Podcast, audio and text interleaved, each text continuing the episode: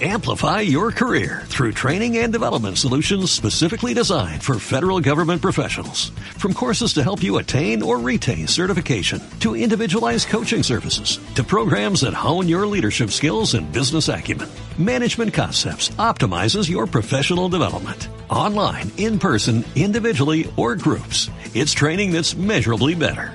Learn more at managementconcepts.com. That's managementconcepts.com.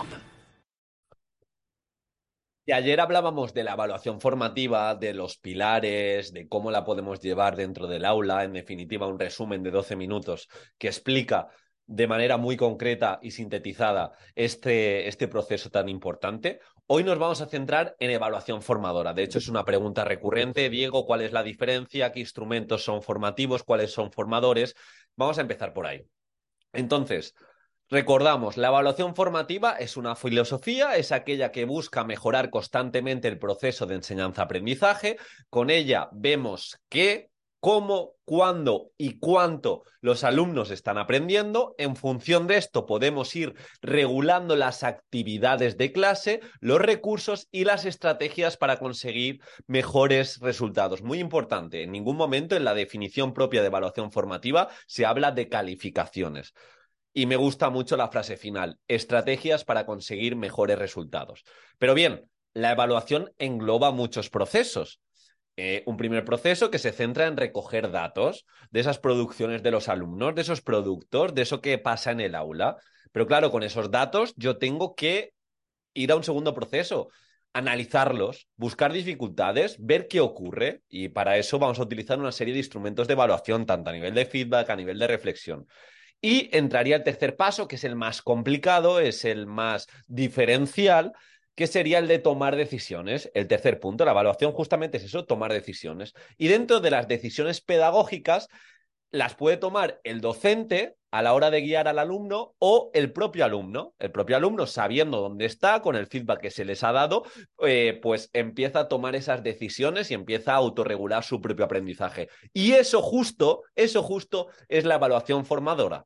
Es decir, lo que hace mi alumno, lo que hace mi alumna con la pequeña guía que le ha dado el docente para mejorar su proceso y para mejorar su producto inicial. Bien, entonces, bueno, hay una serie de instrumentos que ahora también hablaremos dentro del propio vídeo, pero de una forma muy resumida, es esto lo más importante del vídeo. Antes de seguir con los ejemplos, como digo, te quería recordar que durante esta semana tienes a precio reducido mi nueva formación online sobre evaluación competencial y evaluación formativa, donde de una forma muy práctica, independientemente de la etapa, vas a saber cómo crear esos instrumentos de evaluación para tomar mejores decisiones dentro de tu aula, vas a reducir tus calificaciones notablemente, es decir, las calificaciones que emites a tu alumnado, para centrarte en lo verdaderamente importante, según lo que nos dice la evidencia científica, que al final es esa mejora y esa autorregulación del propio alumno. Tiene diferentes módulos que te los dejo todos en la descripción del programa y en el comentario fijado. Es una formación muy, muy completa y si aprovechas la oferta vas a tener acceso de por vida con esa comunidad privada y con esa tutoría mensual que te va a acompañar. Así que échale un vistazo porque merece mucho la pena. De hecho, justamente en el correo, en el correo hoy os hablaba de que ayer hablé con una profe del máster de educación y me dijo una frase que a mí me resonó que el eslabón más débil del sistema educativo actualmente es la evaluación. Se habla mucho de sesiones de evaluación, se habla mucho de evaluación y de hecho Miguel Ángel Santos Guerra siempre dice en España se evalúa mucho, pero se mejora poco, pero se habla de evaluación como sinónimo de calificación y eso a largo plazo poco va a ayudar a nuestros alumnos e incluso a nosotros como docentes. Bien, volviendo al hilo conductor del, de este vídeo, eh, la evaluación formadora es justamente eso, centrarnos en que nuestro alumnado tome decisiones, se autorregule y con una serie de criterios de evaluación sepa dónde está, qué cosas ha hecho bien e incluso qué aspectos se podría mejorar. De hecho, una actividad de coevaluación que puede venir muy bien es una tabla de doble entrada donde hay una serie de ítems a evaluar dependiendo del producto, una serie de ítems que podemos remarcar y el propio alumno, y esto es lo formador, el propio alumno destacaría lo que ha hecho bien, imaginaros que es una... Eh, volviendo al símil que utilicé en el webinar de con menos notas se aprende más, ponemos una propuesta de exposición oral y un ítem sería hacer la introducción, hacer una introducción con una historia que capte la atención de nuestro, del resto de compañeros.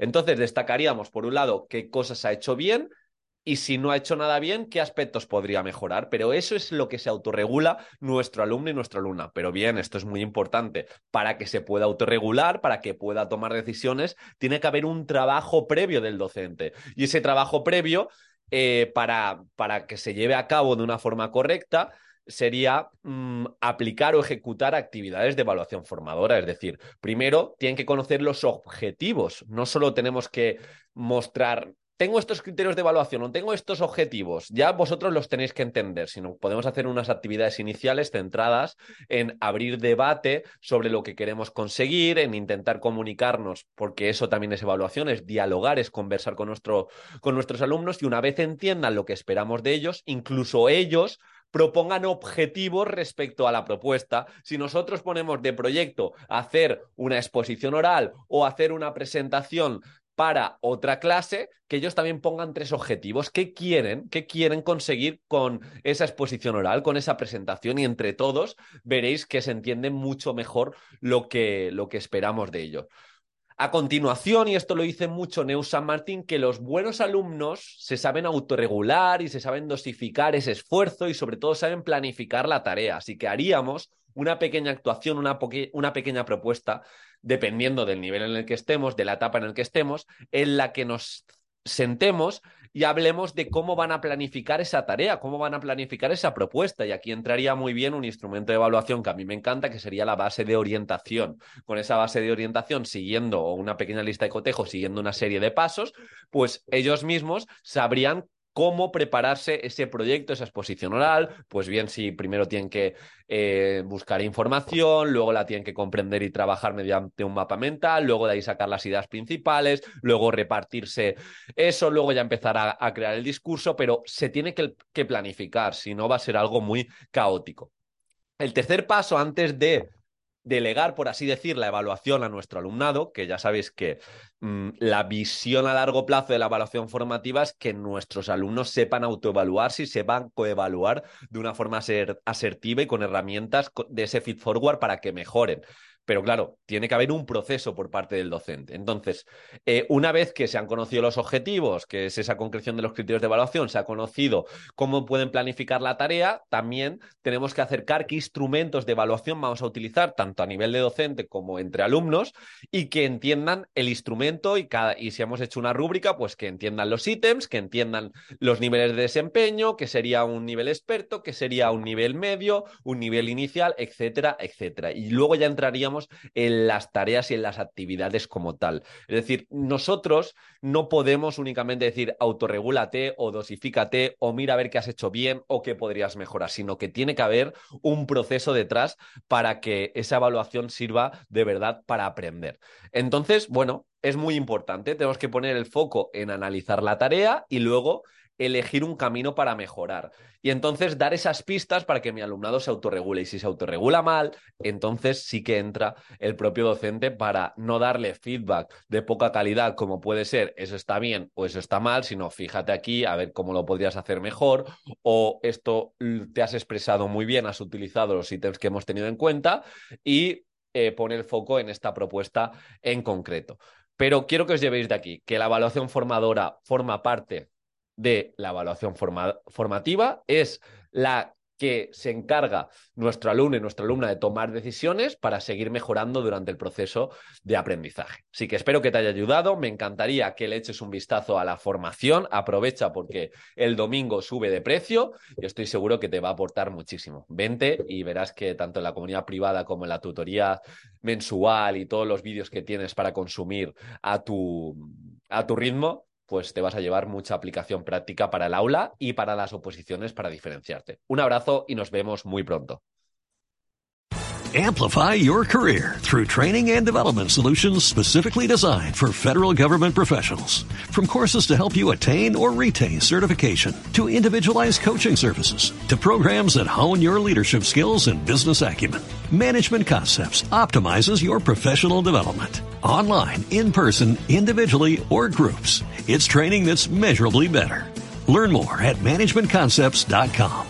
That's managementconcepts.com.